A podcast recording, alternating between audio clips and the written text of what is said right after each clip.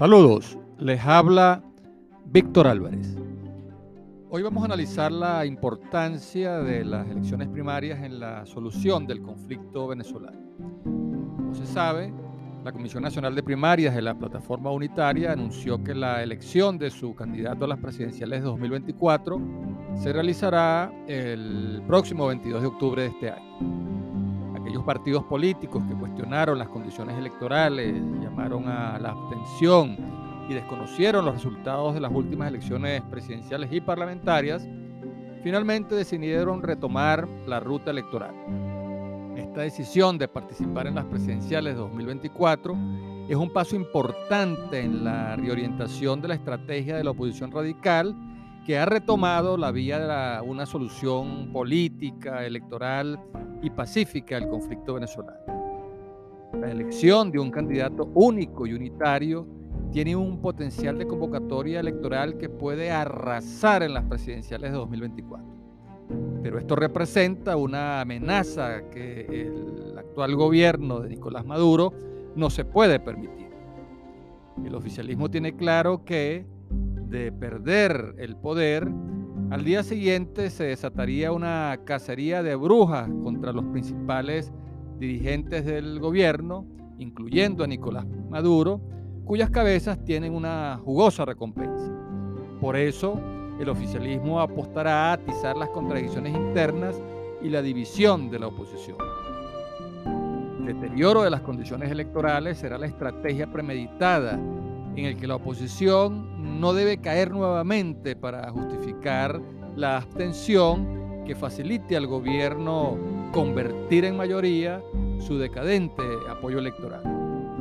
Solo si sus rivales se presentan divididos y sin opción, es que el gobierno aceptará mejorar las condiciones electorales. Al oficialismo le interesa celebrar unas elecciones que sean reconocidas nacional e internacionalmente, pero sin poner en peligro su continuidad en el poder. En este sentido, eh, si no se liberan los 3.200 millones de dólares que están congelados en el sistema financiero internacional, los cuales serían destinados a financiar los programas sociales, el gobierno eh, no volverá a las negociaciones en México y será muy difícil lograr el canje de flexibilización de sanciones por mejores condiciones electorales.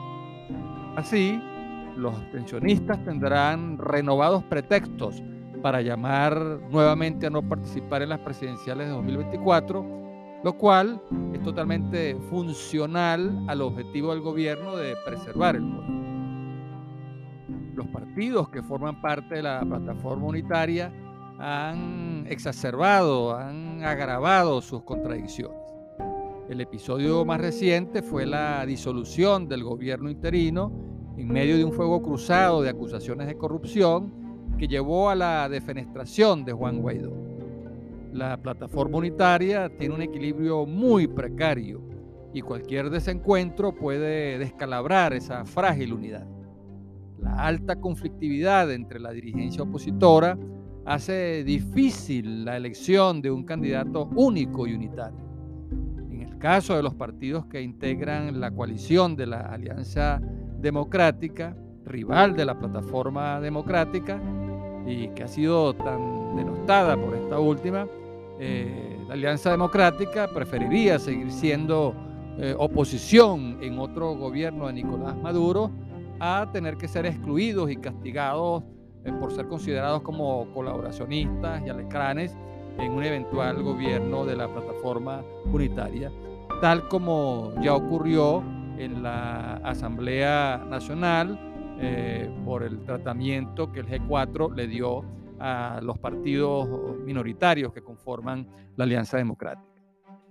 La mayoría de los partidos de la plataforma unitaria postularon su respectivo precandidato y entre los partidos de la Alianza Democrática u otros partidos que no forman parte de ninguna de esas coaliciones y que finalmente decidieron no participar en las primarias, se cuentan al menos Lápiz, eh, Acción Democrática, eh, Avanzada Progresista, COPEI, Cambiemos, Primero Venezuela, el Movimiento Democracia e Integración, Soluciones y Unión y Progreso.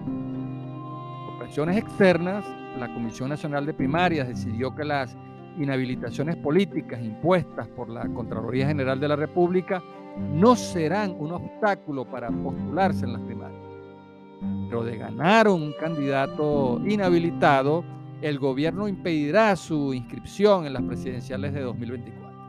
Entonces vale la pregunta, ¿de qué sirve una elección primaria si al día siguiente inhabilitan al candidato que la gana?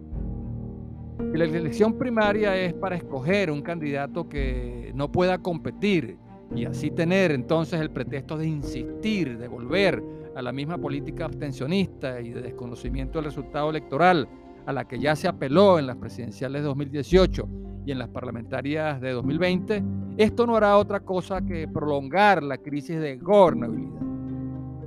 Los políticos que escribieron precandidatos inhabilitados serán corresponsables de una nueva frustración del país, de, ese país que está descontento, el, cual verá cómo se aleja una vez más la posibilidad de una solución política, electoral y pacífica del conflicto venezolano. El gran reto es elegir a un candidato que pueda competir y motive una masiva participación del electorado.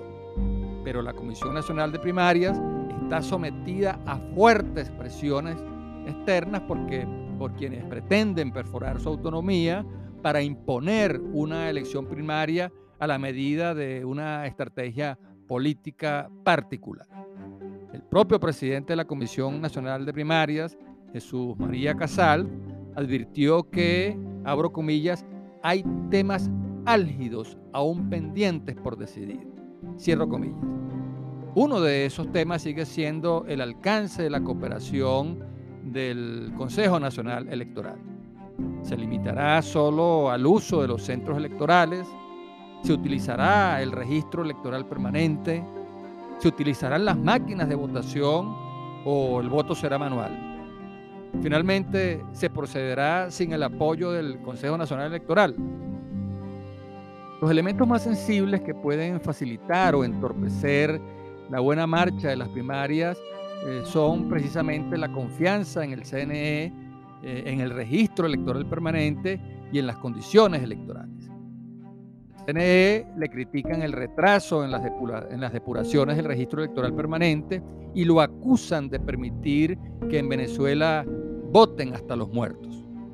Los rezagos relacionados con las depuraciones por defunción, eh, reubicaciones por cambio de domicilio, migrantes y registro de nuevos votantes dan pie para cuestionar al Consejo Nacional Electoral.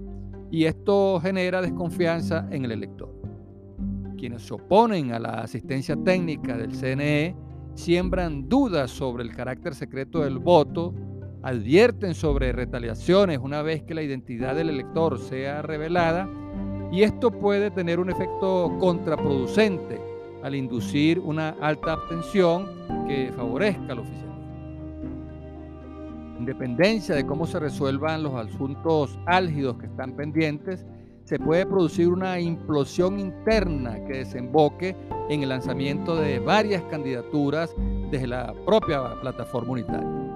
Si a estos candidatos se suman los de avanzada progresista, eh, los de avanzada democrática, esta otra coalición opositora, una oposición dividida eh, y descalificándose entre ella misma, desestimulará a los electores y provocará una gran abstención que indudablemente pondrá a ganar al candidato al gobierno. Por eso, más allá de las esperadas maniobras del gobierno para dividir y debilitar a sus adversarios, la mayor amenaza que tiene un cambio político en Venezuela se origina en las contradicciones, odios y divisiones dentro de las propias filas opositoras. Torneo de insultos entre los principales líderes de la oposición, que se acusan de colaboracionistas, alacranes, corruptos y falsa oposición, es totalmente funcional y útil al gobierno, que atravesará todos los obstáculos para evitar que sus rivales se presenten con un candidato único y unitario que pueda capitalizar electoralmente el descontento nacional para provocar un cambio en el mando político del país por la vía democrática, electoral y pacífica. Hasta aquí nuestro análisis. Habló para ustedes Víctor Álvarez.